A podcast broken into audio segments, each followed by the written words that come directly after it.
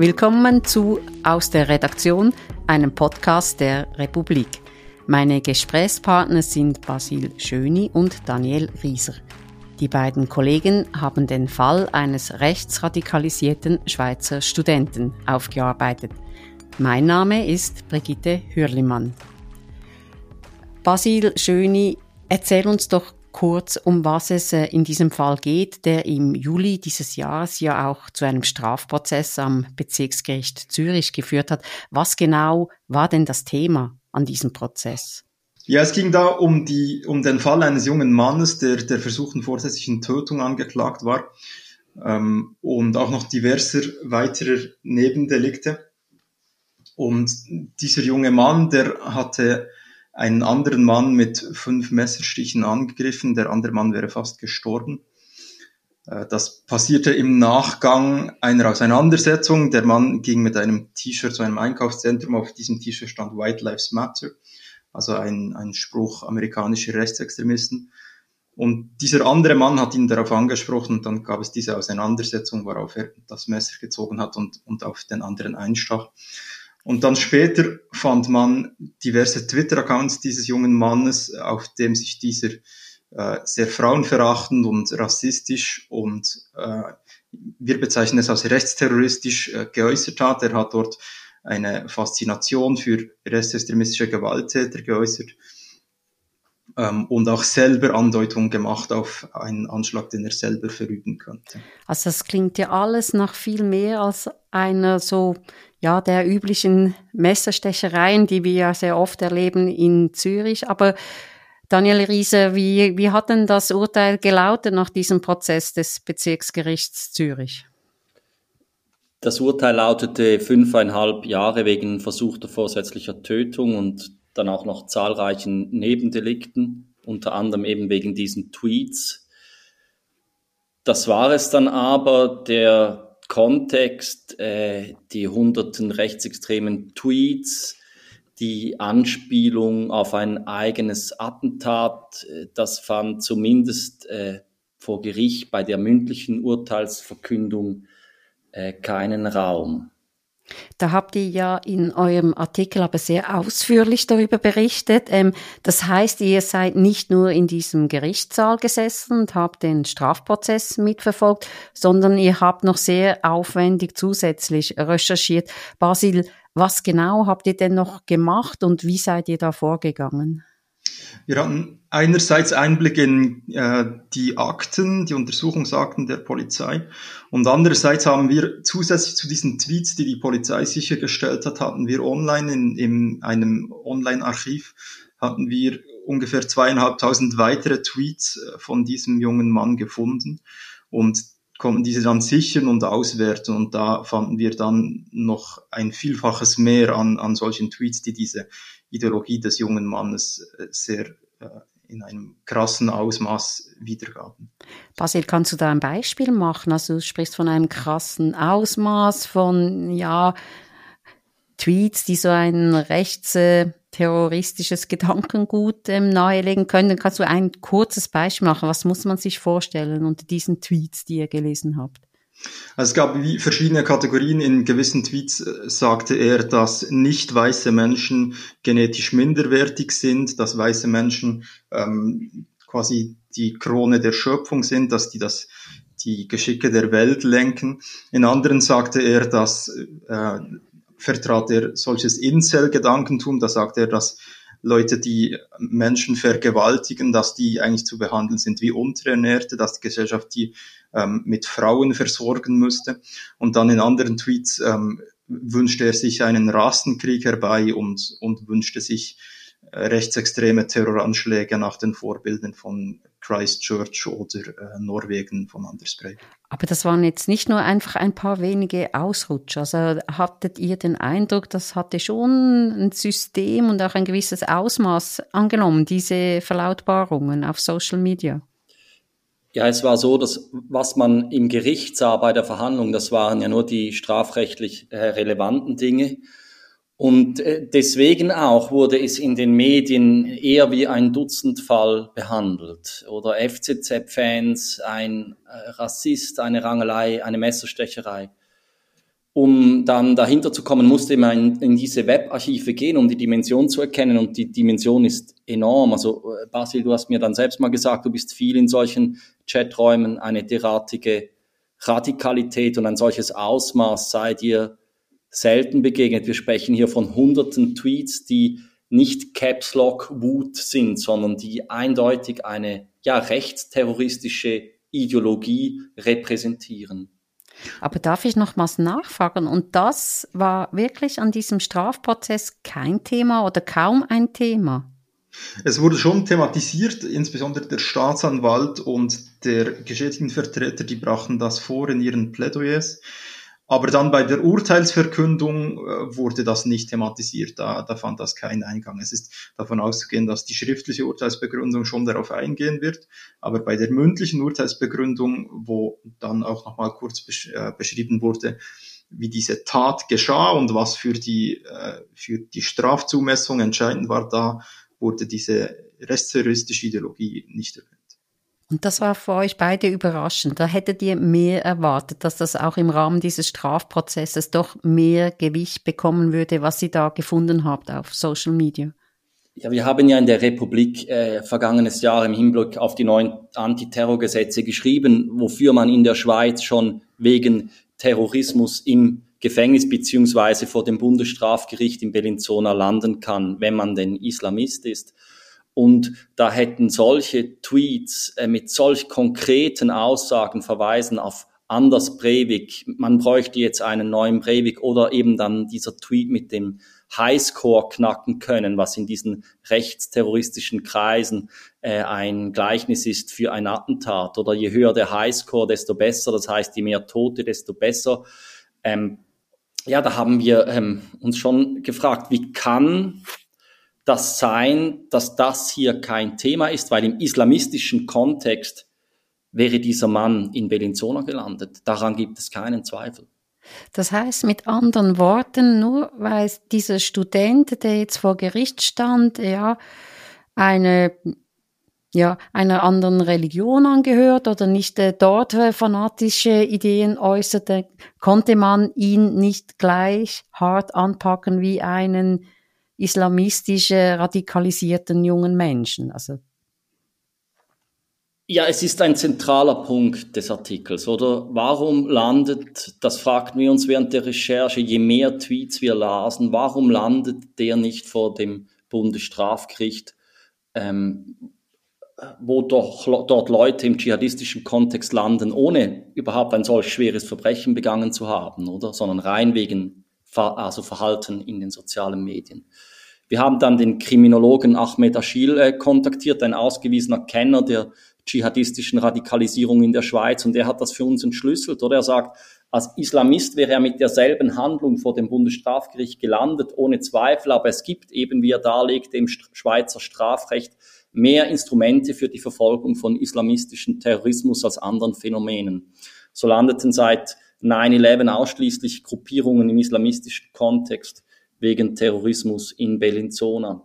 Und das, das ist natürlich auf so vielen Ebenen interessant und das ist ein zentraler Punkt. Uns geht es nicht darum, mehr Härte zu fordern per se, sondern zu sagen, das ist eine Ungleichbehandlung, oder? Und das ist so störend, oder? Weil eine Ungleichbehandlung wirkt sich dann auch auf die Statistiken aus, auf die Verteilung von Ressourcen, ähm, wenn die Messerangriffe in Morsch oder Lugano in Bellinzona landen als Terrorismus und der Fall von Zürich nicht, oder?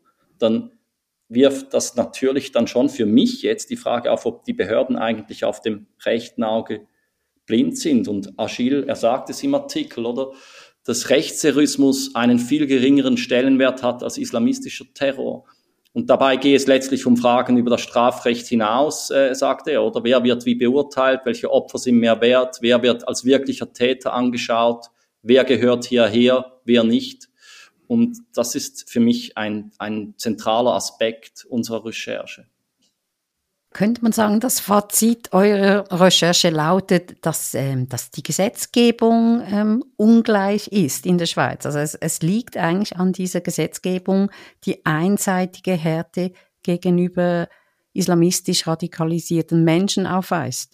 Es ist so, auf, auf Bundesebene gibt es zwei Tatbestände, die zur Anwendung kommen können bei solchen Taten, die als Terror verstanden werden.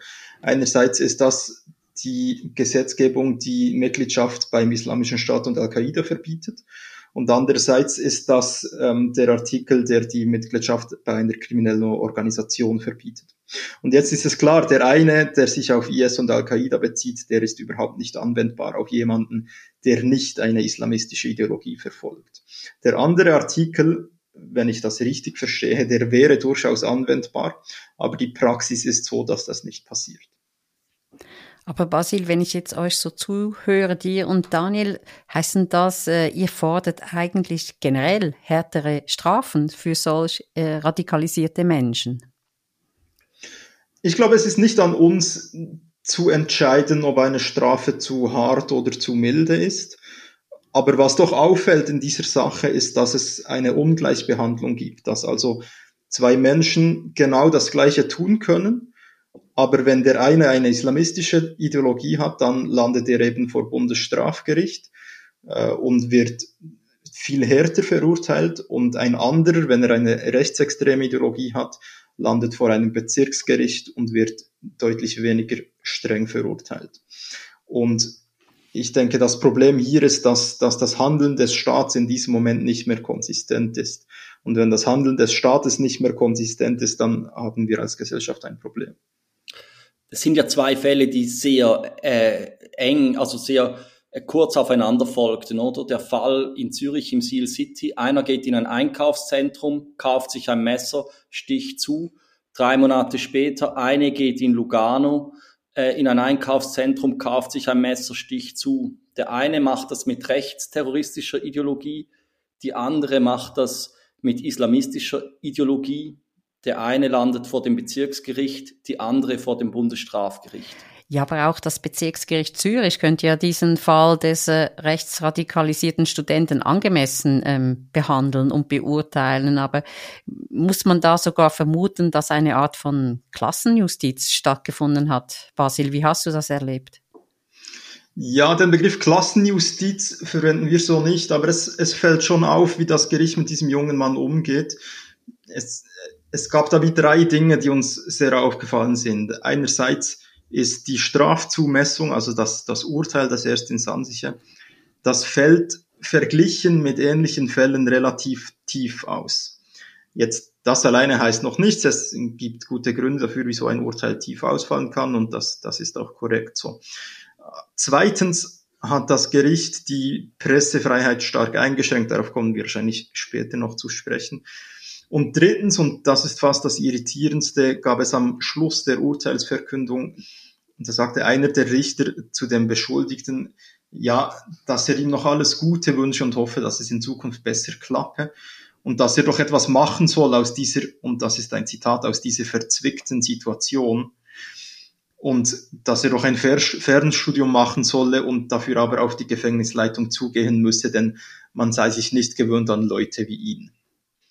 Aber dann reden wir doch mal noch ein bisschen über diesen Beschuldigten, äh, den ihr ja beschreibt in eurem Text. Äh, ihr habt euch zum Beispiel entschieden, den Namen nicht zu nennen, dieses Studenten. Warum? Was war der Grund dafür, für diesen Entscheid? Ja, wir müssen im Journalismus ja immer wieder Abwägungen treffen bei solchen Dingen. Einerseits sind wir dem Schutz der Persönlichkeit verpflichtet und andererseits müssen wir Fragen von öffentlichem Interesse ähm, thematisieren. Und eben gerade diese Frage, wurde dieser Mann vom Bezirksgericht jetzt gleich behandelt äh, wie jede andere Person oder nicht, die, die ist ja von zentralem öffentlichen Interesse und die müssten, mussten wir behandeln. Jetzt ist es so, dass dieser junge Mann, der hat einen hohen sozialen Status, der entspringt einem prominenten Zürcher Haus. Und diese drei Dinge, die ich vorhin beschrieben habe, wie das Gericht doch eher behutsam mit ihm umgegangen ist, die werfen schon die Frage auf, ob jemand, der jetzt nicht diesen sozialen Status gehabt hätte, ob der gleich behandelt worden wäre. Aber Daniel, ich möchte das von dir auch noch hören. Also warum habt ihr euch schlussendlich entschieden, den Namen nicht zu nennen? Dieses Mannes. Eben, er kommt aus einem prominenten Haus, er hat sich auch mehrfach öffentlich äh, geäußert, aber ihr habt entschieden, seine Identität geheim zu halten. Warum? Ja, also wenn wir über diesen schweren Eingriff in die Pressefreiheit sprechen, den das Gericht beschlossen hat, dann müssen wir sagen, worauf sich dieser bezieht, nämlich auf das ein kulturelles Projekt, oder, das der Angeklagte mit seiner Familie zusammen produziert hat, just zu jener Zeit, als er im Internet derat hetzte. Das müssen wir charakterisieren, oder? Deshalb haben wir in unserer Berichterstattung gesagt, dass es 2019 erschienen ist weil die zeitliche Relation zur Tat relevant ist. Darum haben wir gesagt, dass sich in dem Projekt die rassistische Ideologie des Angeklagten spiegelt, weil damit ein inhaltlicher Bezug zum Strafverfahren besteht. Das Projekt war ja im Übrigen auch ein Beweismittel und wurde an der öffentlichen Gerichtsverhandlung thematisiert, oder? Darum haben wir auch von einem Familienprojekt gesprochen, weil der soziale Status des Angeklagten eben relevant ist. Und darum haben wir gesagt, wie der Angeklagte im Rahmen dieses Projekt von sich aus an die Öffentlichkeit getreten ist, weil dieser Umstand entscheidend ist für die Frage des Persönlichkeitsschutzes, haben wir gewisse Informationen veröffentlicht, die gewisse Rückschlüsse tatsächlich auch auf die Identität des Angeklagten zulassen. Aber ihr habt den Namen nicht genannt. Das ist interessant. Weil bei diesen konkreten Informationen die Abwägung stärker auf der Seite des öffentlichen Interesses lag. Alle anderen Informationen, die für diese Fragen von öffentlichem Interesse nicht relevant sind, haben wir nicht veröffentlicht. Dazu gehören beispielsweise die Namen aller involvierten Berufe und weitere Tätigkeiten. Die genaue Art des Projekts und noch weitere Informationen, die ich jetzt hier nicht auch noch nennen kann, die aber definitiv noch zusätzlich Aufmerksamkeit erregt hätten. Weil Aufmerksamkeit aber nicht maßgebend ist, weil eben ein öffentliches Interesse vorliegen muss, haben wir diese Dinge nicht publiziert. Und insgesamt, zum Schluss, kann man sagen, dass wir die Identität des Angeklagten soweit geschützt haben, wie nicht ein öffentliches Interesse bestand, das höher zu gewichten. Und ich weiß nicht, da würde mich jetzt Brigitte von dir, ich meine, du bist die Koryphäe der Gerichtsberichterstattung in der Schweiz, würde mich von dir interessieren, wie, wie siehst du das denn in diesem Fall? Oder wo wir, wir haben darüber viel diskutiert, wie geht das zusammen? Einer ist in einem öffentlichen Projekt involviert, lässt sich gleichzeitig in Medien porträtieren mit einem anderen Gesicht. Gleichzeitig hetzt er auf Twitter und dann, wenn alles zusammenbricht, wenn er einen Menschen fast tötet, kommt der Anwalt und versucht, die Öffentlichkeit, die Medien auszuschließen. Oder das, im ersten Moment hat man ja den, den, den, hat man den Input, dass man sagt, das geht gar nicht. Aber gut, darüber muss man stehen. Aber wie siehst du das? Ja, wir müssen da zwei Dinge auseinanderhalten. Ich habe ein bisschen befürchtet, dass ihr mir diese Frage stellt, weil also interessanterweise sehe ich eine ganze Reihe von Argumenten, die für eine Namensnennung des Beschuldigten gesprochen hätten. Also alles, was ihr jetzt aufzählt, dass er von sich aus die Öffentlichkeit gesucht hat, dass er auch an öffentlichen Veranstaltungen und in Zeitungsberichten mit Name und Bild unter anderem auch seine Ideologie geäußert hat. Also für mich ist es ein ganz klarer Grenzfall, aber ich würde nicht ausschließen, dass eine Namensnennung zulässig gewesen wäre. Also aber es ist ein Grenzfall und ich, es ehrt euch beide, dass ihr euch entschieden habt, äh, zurückhaltend zu sein und die Namen nicht zu nennen.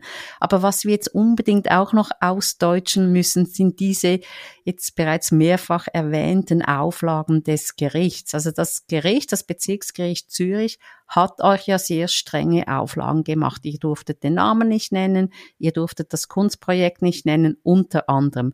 Und der interessante Punkt ist, und das habt ihr auch eher zurückhaltend beschrieben im Artikel, dass ein Gericht den JournalistInnen an einem öffentlichen Prozess gar keine Auflagen machen darf, weil damit würde das Medienprivileg untergraben. Da gibt es einen einschlägigen, Bundesgerichtsentscheid dazu und ich bin sehr gespannt, ob das noch äh, rechtlich diskutiert wird, ob das Bezirksgericht Zürich das überhaupt hätte tun dürfen. Aber lassen wir das mal weg, weil interessanterweise sage ich ja, ihr seid zurückhaltend und rücksichtsvoll gewesen, indem ihr den Namen nicht genannt habt. Aber ihr wurde trotzdem harsch kritisiert, auch auf unserer Dialogseite. Man hat euch vorgeworfen, ihr hättet zu identifizierend berichtet. Stimmt das? Also würdet ihr im Nachhinein sagen, diese Kritik ist berechtigt? Ich glaube, Daniel hat das vorhin schon etwas zusammengefasst. Es ist natürlich ein, ein Kernwiderspruch, dass eine Person, die von sich selbst an die Öffentlichkeit geht, eine Person, die prominent ist, dass man die relativ leicht findet im Internet, sobald man eine gewisse Menge an Informationen zur Verfügung hat. Was wir getan haben, ist, wir haben uns überlegt, welche Informationen sind denn eigentlich relevant, um die Frage zu besprechen, ob das Gericht diesen Mann wegen seinem sozialen Status anders behandelt hat als eine Person, die nicht diesen sozialen Status hat. Und um das zu behandeln, mussten wir gewisse Informationen, mussten wir die Publikation gewisser Informationen höher gewichten als der Schutz der Persönlichkeit. Denn diese Frage, die von öffentlichem Interesse ist, die können wir ja nur behandeln, wenn wir über diese Frage auch im Detail sprechen können. Deshalb finde ich, bin ich nicht der Meinung, dass wir die Persönlichkeit äh, dieses Beschuldigten unzureichend geschützt hätten. Wir haben das äh, einfach so weit getan, wie nicht ein öffentliches Interesse höher zu gewichten war. Und ich will schon auch sagen, also diese Stimmen gab es, oder? Aber es gab natürlich auch ganz andere Stimmen. Es gab dieses Kakao-Zitat, oder das dann auch in 20 Minuten kam. Wir hätten die Familie äh, durch den Kakao gezogen. Das war das, das lauteste Zitat quasi, das kam aus unserem Dialog. Und das war eine private Äußerung eines Lesers, aber ich finde es für diesen Artikel ja doch irgendwie bezeichnend oder für eine Geschichte, wo es letztlich auch um die Frage geht, ob die Behörden auf dem rechten Auge blau, äh, blind sind, oder? Warum, auch du hast es jetzt angesprochen, das Gericht in so einem Fall derartige Auflagen erlässt, oder? So, dass der Mann, der sich da privat äußerte, beruflich der einflussreiche Sprecher des äh, grünen Polizeidepartements ist, oder? Der uns eben vorwarf, in seinem Milieu, ich lasse das so stehen, wüssten nun alle den Namen der Familie. In meinem Familienkreis und Bekanntenkreis ist das zum Beispiel überhaupt nicht so. Und also wenn ich das noch sagen darf, auch als Reaktion, die wir bekommen haben, oder ging in meinen Augen einher mit einer in meinen Augen schockierenden Bagatellisierung der Tat, oder er nannte es eine Entgleisung, verglich es mit einer anderen Tat, äh, wo der Sohn eines Prominenten, da ging es um ein entwendetes Auto oder so, wo dann der Name der Familie von den Medien genannt wurde, anders als bei uns. Und der Polizeisprecher verwendete da in seiner Kritik an unserem Text den Begriff missgebaut. Und diese verharmlosenden Begriffe oder standen dann im Raum mit dieser versuchten Tötung. Und allein diese sprachliche Bagatellisierung eines beinahe Tötungsdelikts gekoppelt an eine rechtsterroristische Ideologie hat mich schon erstaunt im linken Milieu. Und diese einzige Sorge, was, wenn mein Kind mal so in Anführungszeichen entgleicht. Es gab ja auch ganz andere Reaktionen, oder die mit den meisten äh, Likes war eine ganz andere, die sagte, ich habe drei Erkenntnisse gewonnen aus diesem Artikel, oder der Rechtsextremismus in unserem Land wird systematisch bagatellisiert.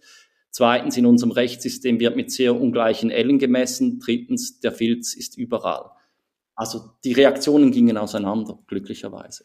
Ja, vielleicht kann man dazu auch noch sagen, dass das Bundesgericht ja dem Persönlichkeitsschutz doch schon auch noch Schranken auferlegt, dass wie zum Beispiel klar ist, dass wenn eine Person nur im nahen Umfeld erkennbar wird, dass das noch keine Verletzung der Persönlichkeitsrechte darstellt. Das könnte man diesem Kritiker auch noch ähm, entgegenhalten.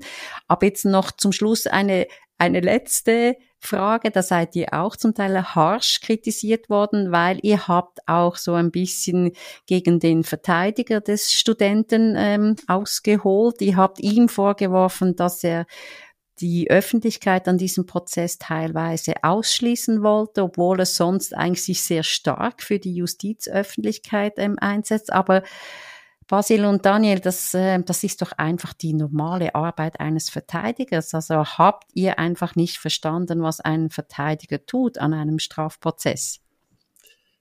Ja, wir haben äh, den Verteidiger ja nicht in seiner Funktion als Verteidiger kritisiert, sondern er hat sich ja in den letzten Jahren ein zweites Stammbein auch geschaffen als Publizist und als solchen hat er sich geäußert äh, in der Republik, wo er zur selben Zeit, wie er versuchte, die Medien auszuschließen, gesagt hat, wir brauchen viel mehr Zugang für diese Öffentlichkeit. Also die Journalisten sollen sogar Zugang zu den Untersuchungsakten haben. Und das haben wir kritisiert. Wir haben es ja auch als Fun Fact bezeichnet. Also ich, ich finde jetzt äh, in einer Geschichte gut, wo ansonsten nichts Fun ist, oder? Aber ich finde, wir haben ihn erstens nicht harsch kritisiert und nicht in seiner Rolle als Verteidiger, oder? Da hat er, macht er seinen Job. Und jetzt kann man darüber diskutieren. Es gibt ja tatsächlich auch Leute, renommierte Strafverteidiger, mit denen ich sprach, die sagten, das könnte eigentlich ein Ausstandsgrund sein, oder? Wenn einer öffentlich so laut etwas sagt, ist er dann, kann er dann noch mit bester Absicht die Interessen vertreten. Aber ich meine, da gibt es viele Meinungen. Was klar ist, wir haben ihn nicht als Strafverteidiger kritisiert, sondern als Publizist. Und ich denke, das, das ist, muss auch möglich sein, oder? Es, ich, ich weiß nicht, also ich meine, wenn wir von Reaktionen reden, oder? Also da würde ich vielleicht zum Schluss, wenn ich noch eine Minute haben darf, sagen, es gab ja auch andere äh, Reaktionen, oder, die mir persönlich jetzt nicht unwichtig waren, oder? Und äh, da waren auch solche darunter, äh, die mich sehr berührt haben von äh, Menschen, die zum Beispiel eben nicht äh, ein weißes Privileg genießen und von einem wie diesem Rechtsextremisten als Ziel markiert worden waren, einfach wegen ihrer Hautfarbe.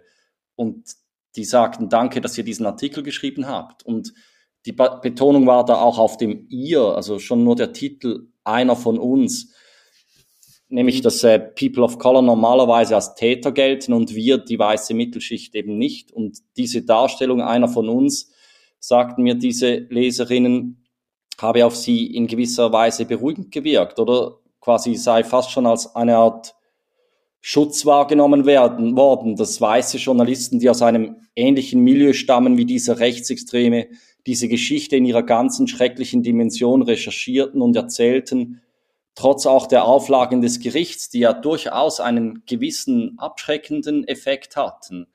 Und das, diese Reaktionen haben für mich, also haben überwogen, aber sie haben auch für mich überwogen persönlich, oder? Anstelle dieser seltsamen Rückmeldungen mit dieser seltsamen Sprache, wo eben vom durch den Kakao ziehen die Rede war, allein diese Sprache entgleisen, missbauen, durch den Kakao ziehen, wenn man bedenkt, wovon wir hier eigentlich reden, einem beinahe Tötungsdelikt im rechtsextremen Kontext von einem Mann mit hohem sozialem Status, mit rechtsterroristischer Ideologie, was zusätzlich in einem globalen Kontext betrachtet extrem beängstigend ist.